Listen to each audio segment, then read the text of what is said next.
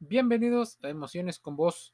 Hablemos de trastorno de inestabilidad emocional de la personalidad, el llamado TIE. O si tienes una relación, por ejemplo, con una persona que pueda llegar a tener este tipo de situaciones, es importante empezarlas a ver desde la ciencia. El trastorno de inestabilidad emocional de la personalidad, llamado TIE, o borderline, como también se le denomina, describe los problemas que tienes si eres emocionalmente inestable. Estás lleno de ansiedad y muestras un patrón de comportamiento autodestructivo, de estas profecías autocumplidas y otro tipo de situaciones. Si la inestabilidad emocional se suele transformar como demonios y a veces te dicen que para integrar esta fragmentada identidad debes de, reconciliarte con tus emociones, de perdonar la historia familiar que vienes eh, acarreando, porque posiblemente uno de los tantas eh, razones por las cuales existe esto es las crisis en el entorno primario que te llevaron a un apego inseguro. Nadie quiere admitir que fue un mal padre. Nadie quiere admitir que probablemente es un mal hijo que sea una mala persona, pero los comportamientos también tienen emociones y esas emociones tienen información detrás que muchas veces no llegamos a codificar.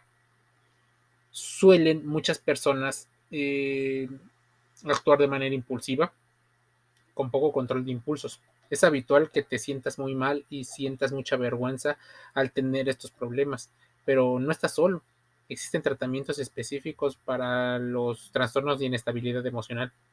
Cuando tienes TIE, se te dificulta manejar las emociones como el abandono, la ansiedad o la ira, porque éstas se desatan en cualquier momento. Es más, consideras que todo mundo es un potencial eh, individuo malo, así que te da cierta sensación de paranoia eventualmente te relacionas con personas que parecen confiables y algunas de esas personas pudieran ser solo idealizadas por ti y tal vez ser personas malvadas, malas como los narcisistas, como los psicópatas que utilizan esa inestabilidad para que sea su combustible. Entonces se vuelve en una situación difícil de confiar, pero vas ahí por tu gran necesidad, insistes e insistes.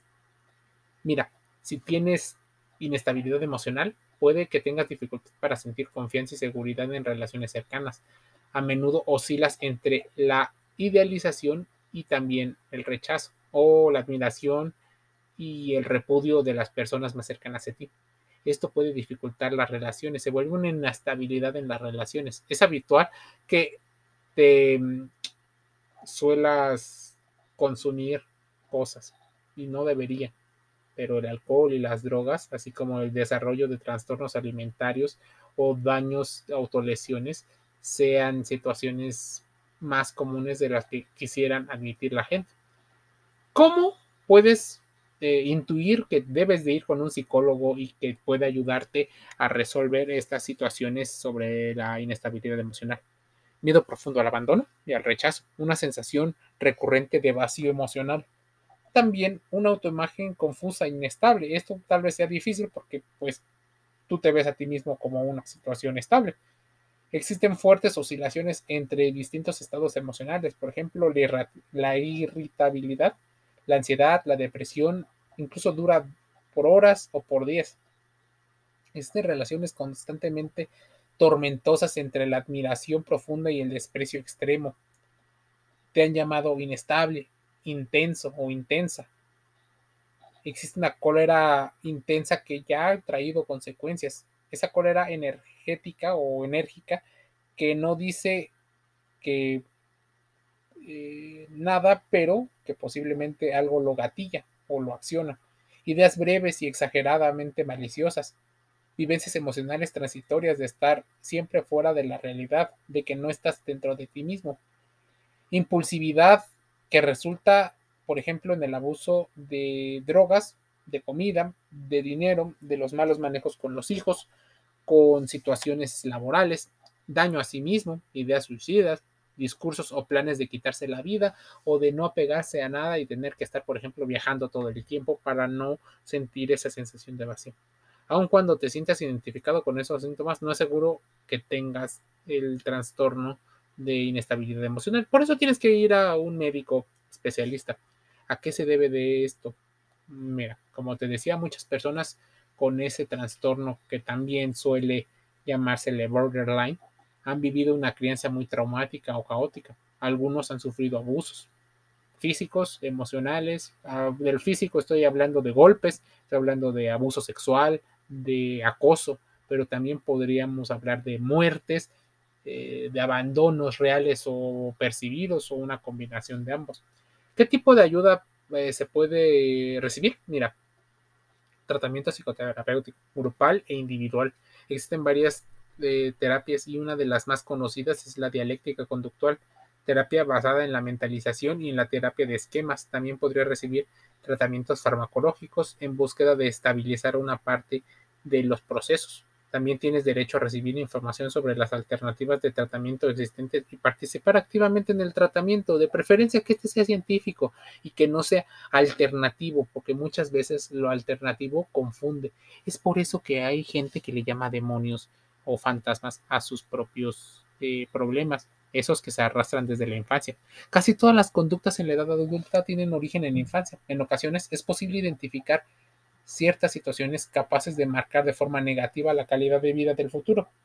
La infancia es la etapa de la vida más significativa con respecto a la interiorización de conocimiento, aprendizajes y conductas.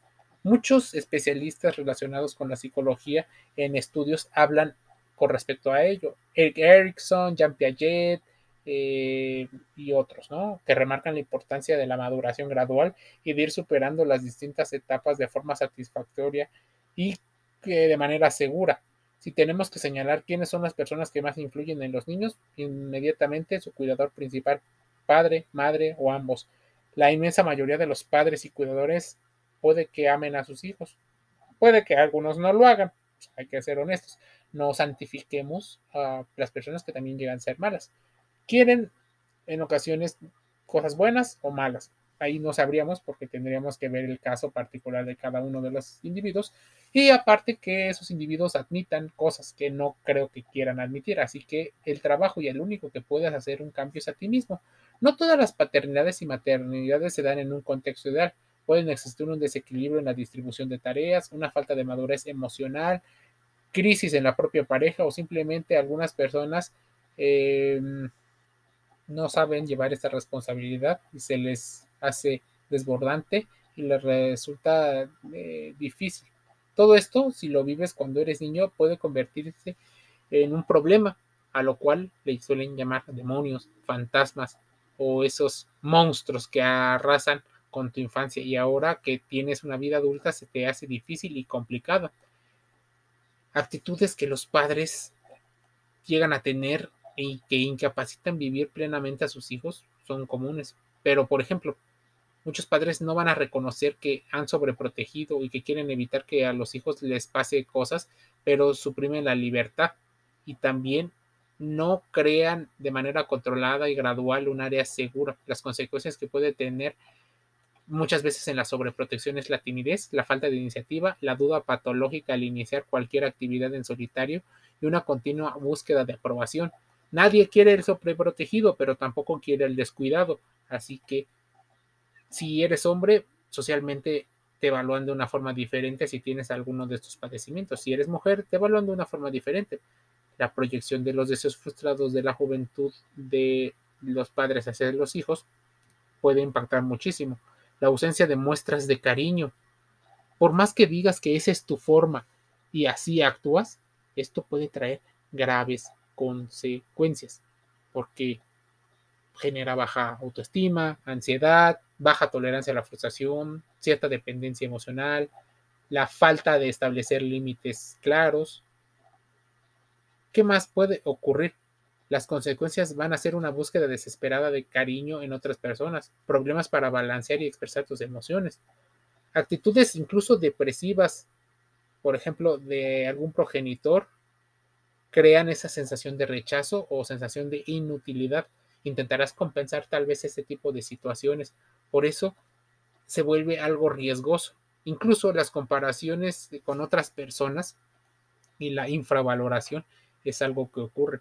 Presenciar discusiones y enfrentamientos o vivir el divorcio de unos padres o de vivir la muerte cercana de algún familiar pueden afectar mucho. Incluso temas como la alienación parental crean confusiones cognitivas y emocionales que intentan resolver los niños, pero que no tienen las herramientas. Y si le sumamos que el padre o madre puede que tampoco las tengan, se vuelven un problema más grande.